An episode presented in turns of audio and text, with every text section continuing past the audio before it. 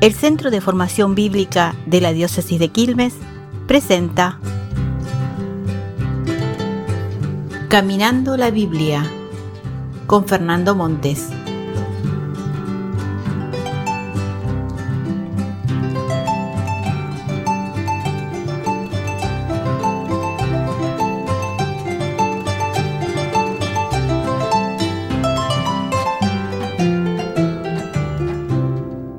Hoy se escucha con frecuencia hablar sobre el tema del diezmo y de personajes religiosos que rápidamente pasan de pobre a rico gracias al diezmo de otros. Diezmo que además es exigido en nombre de Dios. Pregunto, ¿es así o se trata de una nueva manipulación? Bueno, yo los invito a caminar la Biblia de la mano del diezmo. Viene de decimus, que en latín significa décimo, décima parte, y que en la historia civil correspondía al 10% exigido por los reyes de los tiempos bíblicos sobre las mercaderías que entraban o traficaban. ¿Y la historia bíblica qué dice? Bueno, primero dice que jamás se trata de dinero, ni de plata ni de oro, que el diezmo consistía siempre en alimentos, granos de la cosecha, animales, etc. Dice la Biblia, el diezmo de nuestros campos, y lo que el creyente judío traía se depositaba en un almacén comunitario, los almacenes del templo, dice la Biblia, llamados alfolí, para ser distribuidos entre los pobres. Era una práctica social muy importante que apuntaba a equilibrar la desigualdad y no permitir la acumulación.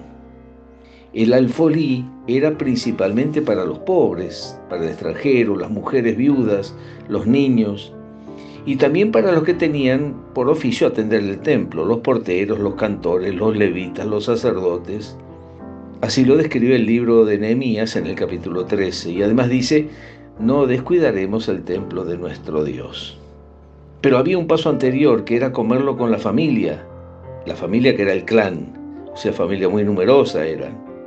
Eh, se comía en el, en el atrio del templo, el resto iba al alfolí, al almacén del templo. Es muy interesante lo que dice el Deuteronomio en el capítulo 14. Dice, si te resulta demasiado largo el camino y no podés transportar el diezmo, porque te queda muy lejos, entonces lo venderás. Meterás el dinero en una bolsa y la llevarás al lugar que elija el Señor tu Dios. Ahí comprar lo que desees reces, ovejas, vino, licores y todo lo que te pida el apetito, y lo comerás en la presencia del Señor disfrutando tú y los tuyos.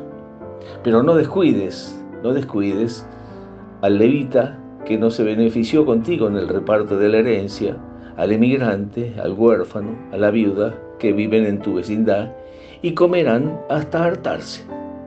Lo que pasa es que el diezmo no siempre se pagaba de buena gana el profeta Malaquías, dice así, mire lo que dice, traigan íntegros los diezmos del tesoro del templo, para que haya sustento para mi pueblo, no le roben al pueblo. Y entonces nos preguntamos en los evangelios y entre las primeras comunidades cristianas, ¿cómo era la economía? Bueno, se sabe que los que andaban con Jesús tenían una bolsa común, con personas que contribuían y uno que administraba que era Judas. Por ejemplo, Lucas en el capítulo octavo habla de un grupo de mujeres, algunas de buena posición, que los atendían con sus bienes. Los evangelios no dicen mucho más sobre esto. Sin embargo, la clave está en los Hechos de los Apóstoles en los capítulos 2 y 4. Al hablar de la comunidad cristiana de Jerusalén, se dice que eran un solo corazón y una sola alma y que todos ponían sus bienes en común y que no había necesitados entre ellos. Tal vez esa primera comunidad entendió que la práctica del diezmo había perdido aquel objetivo tan fuerte que era romper con la desigualdad económica y que eso era algo muy serio y totalmente libre, todos dueños de todo. Y por eso trae dos ejemplos. Primero recuerda a Bernabé, que vendió un campo y puso el dinero a los pies de los apóstoles. Y también recuerda un matrimonio, Zafira y Ananías, que le mintieron a la comunidad por haberse quedado con parte del dinero. O sea, la puesta en común de los bienes era para que no haya en la comunidad diferencias entre los integrantes. Pablo, San Pablo dirá después, no puede ser que unos coman hasta saciarse y otros pasen hambre. Por eso, hoy día, exigir el diezmo como obligatorio, con frases como que si no pones el diezmo no perteneces a la comunidad, o si no, eh, si no lo pones Dios te va a castigar, frases de ese tipo. Hacer eso es traicionar a la Biblia, es lograr como tantas veces se ve dirigentes religiosos ricos a costillas de cristianos pobres. Justo, justo lo opuesto a la Biblia. ¿Estamos?